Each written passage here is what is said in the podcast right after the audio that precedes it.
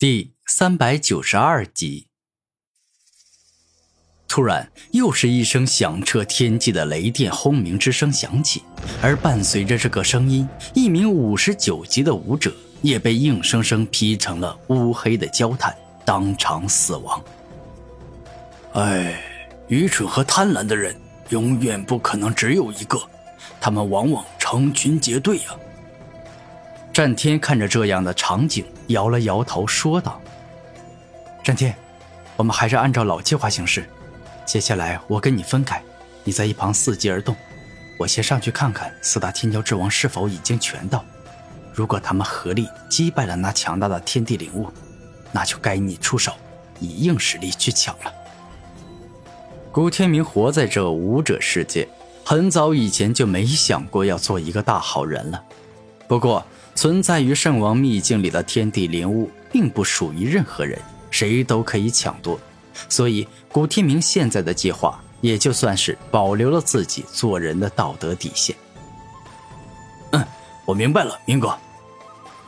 战天一点头，便是以人形态走出空间戒指。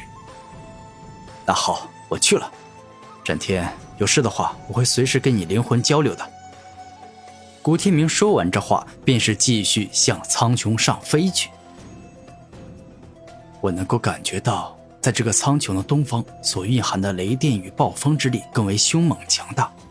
所以说，这暴风雷云的核心位置，也就是天地灵物的所在区域，必定是在东边。古天明知晓了天地灵物的具体所在区域后，便是连忙赶了过去。伴随着古天明不断向上前进，苍穹上的暴风雷云会不断降下雷电，他自然也无法幸免被可怕的雷电击中。终极吞噬铠甲。古天明不敢大意，一开始就动用了自己超强防御大招，顿时由万劫吞噬、吞噬灵力、吞噬体力这三种力量所组成的铠甲覆盖了古天明全身，替他挡下了可怕的雷电。天地灵物在彻底圆满成熟时，会形成天地异象，而这天地异象越可怕，那就代表这世界孕育出的天地灵物越强。我之前吸收的麒麟土都要九千年时间形成，我想这回引发天地异变的灵物，至少也得有两万年，甚至三万年、四万年、五万年也是很有可能的。此刻，古天明感到很兴奋。天地灵物的实力越强，他吸收后所能获得的力量自然也会更强。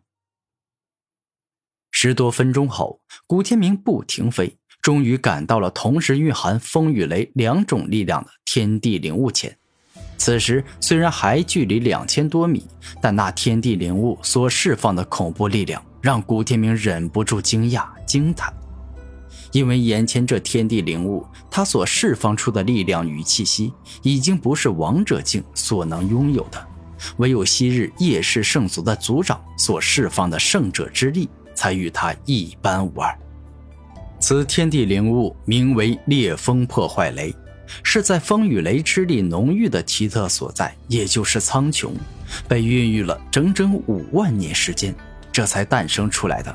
他同时掌握了雷之破坏奥义、麻痹奥义以及风之锋利奥义、冲击奥义。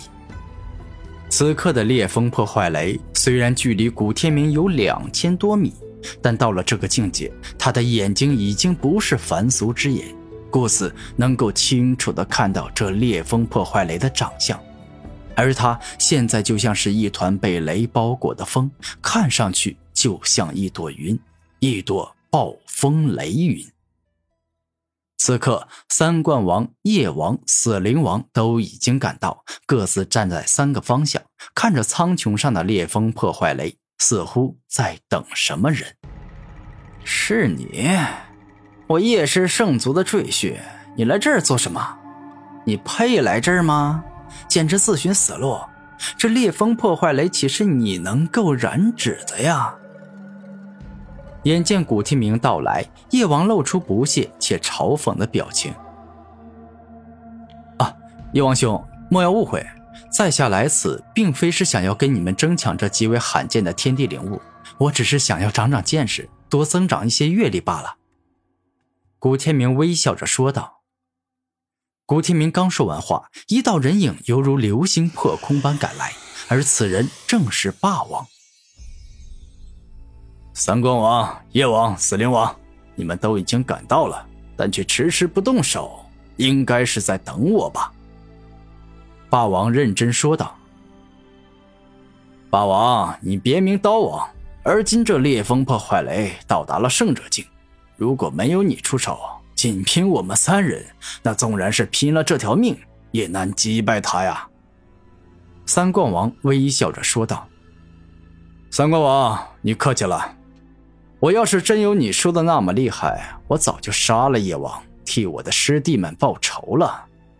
霸王对叶王的恨，并不会随着时间过去而消失，因为死人不会复活。霸王，当日你出入圣王秘境，要给你师弟们报仇，我也是帮过你一些忙。这样，给我个面子，今日不要再寻着报仇之事。他日你想要与叶王进行生死决战。我愿帮你做裁判，不让任何人打扰，你看如何呀？三冠王真诚的说道。三冠王客气了，我最多痛揍叶王一顿。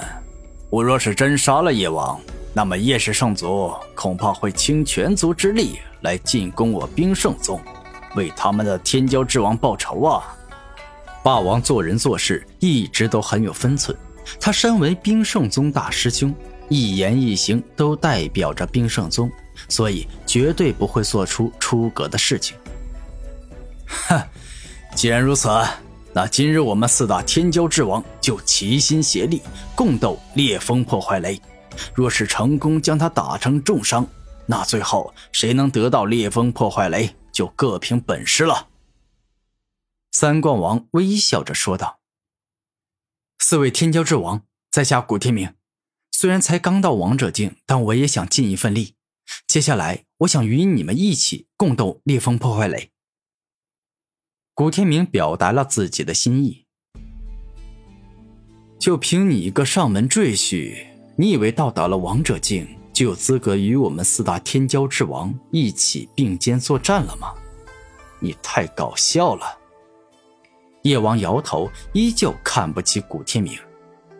叶王兄。在下怎么说也到达了王者境，你可不可以别那么看不起我？古天明严肃的说道。哼，搞笑啊！我告诉你，我在没到达王者境前就拥有越级杀王者的实力，而今我已经到达了六十五级，哪怕是遭遇六十九级的巅峰王者，我也有自信能将之灭杀。你呢？你有这个能耐吗？叶王看着古天明，十分嚣张的问道。